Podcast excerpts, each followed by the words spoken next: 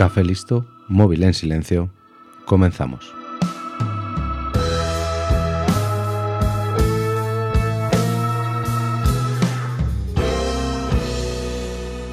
El episodio de hoy trata sobre un hombre que lo era todo y de repente pasó al ostracismo.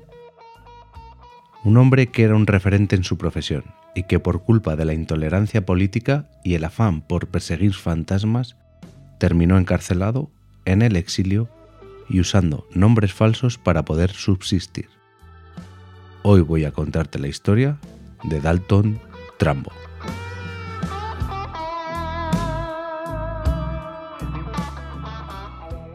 Antes de entrar a contarte su vida, te diré cómo estaba el ambiente político que le causó todos los problemas a Trambo.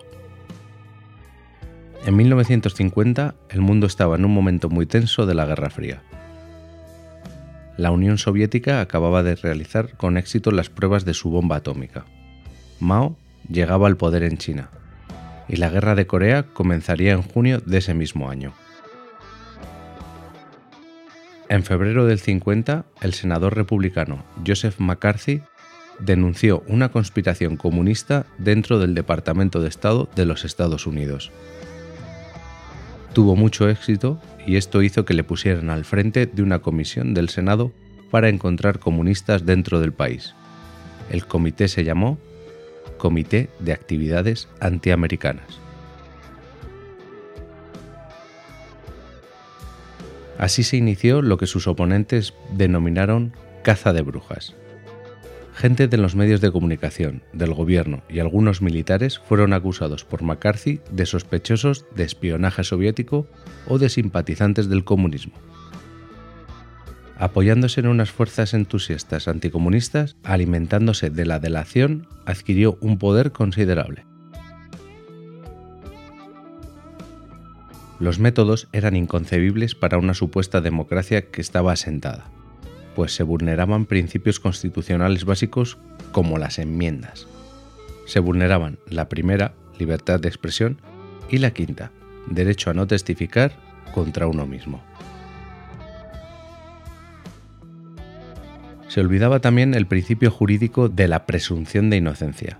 Ante cualquier denuncia, el Comité del Senado, presidido por McCarthy, aplicaba la presunción de culpabilidad, y era el acusado quien tenía que desmentir y probar su no pertenencia o simpatía con el Partido Comunista. Quienes reconocían su culpa podían lavarla delatando a sus camaradas.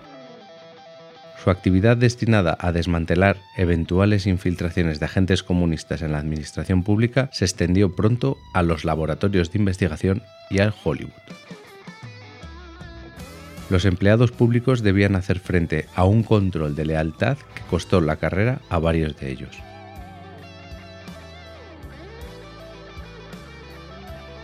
Como los nombres de Hollywood tenían mayor repercusión, quisieron utilizarlos para dar ejemplo al resto de la sociedad. Y así llegamos al grupo de los 10 de Hollywood.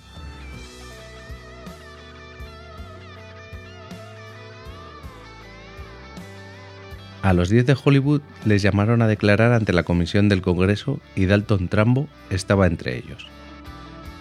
Trambo se negó a declarar ante el Comité de Actividades Antiamericanas y por ello fue encarcelado 11 meses y posteriormente tuvo que exiliarse con su familia a México. Pero ¿cómo llegó Trambo a esta situación? Comenzaré por el principio. Dalton Trambo nació en Colorado en diciembre de 1905. Ya desde pequeño demostró que su vida iba a estar dedicada a la palabra escrita. Fue redactor junior del periódico de su localidad y más tarde redactor del periódico de su universidad. En 1939 fue galardonado con el National Book Award, el mayor premio de literatura a nivel nacional, por la novela Johnny cogió su fusil una novela de inspiración pacifista que surgió a raíz de la impresión que le causaron imágenes de la Primera Guerra Mundial. Después del éxito de su novela, decidió mudarse a Los Ángeles para probar suerte en Hollywood, ya que como guionista era una gran oportunidad para crear historias y ganar mucho dinero.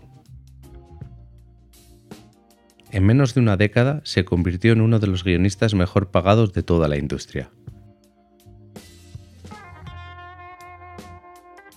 Desde joven, Trambo se sentía identificado con los valores y políticas más de izquierdas, llegando incluso a afiliarse al Partido Comunista de Estados Unidos, algo que a la postre sería definitivo para su caída en desgracia.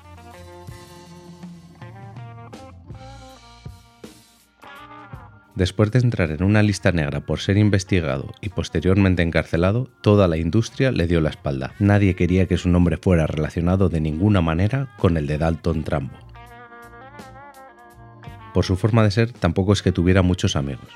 Pero antes de la caza de brujas, todo el mundo le quería para su película, porque Trambo era sinónimo de una buena historia y éxito en taquilla.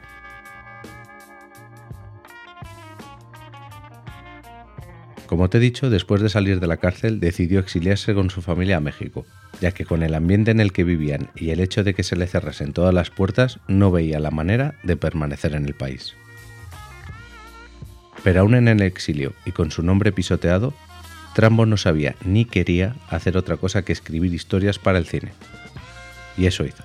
Siguió escribiendo.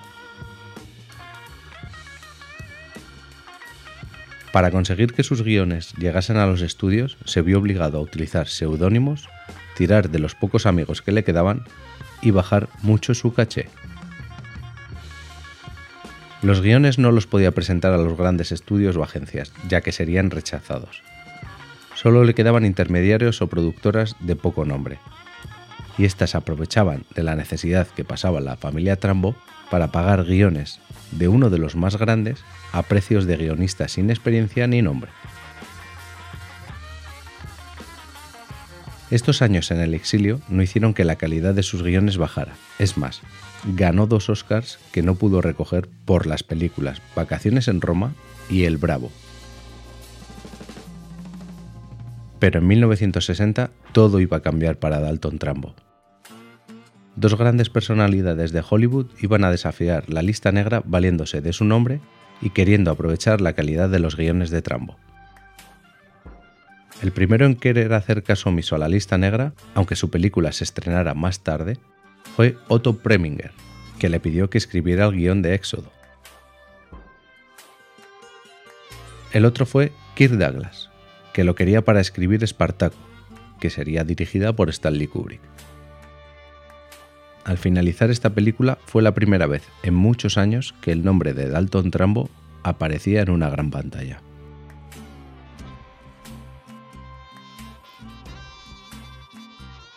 ¿Y qué pasó en el mundo por recuperar a Trambo y otros de los 10 de Hollywood? Pues no pasó nada. Seguramente alguno puso el grito en el cielo, pero no pasó nada más allá de dar el crédito que merecía a una persona por darnos grandes historias.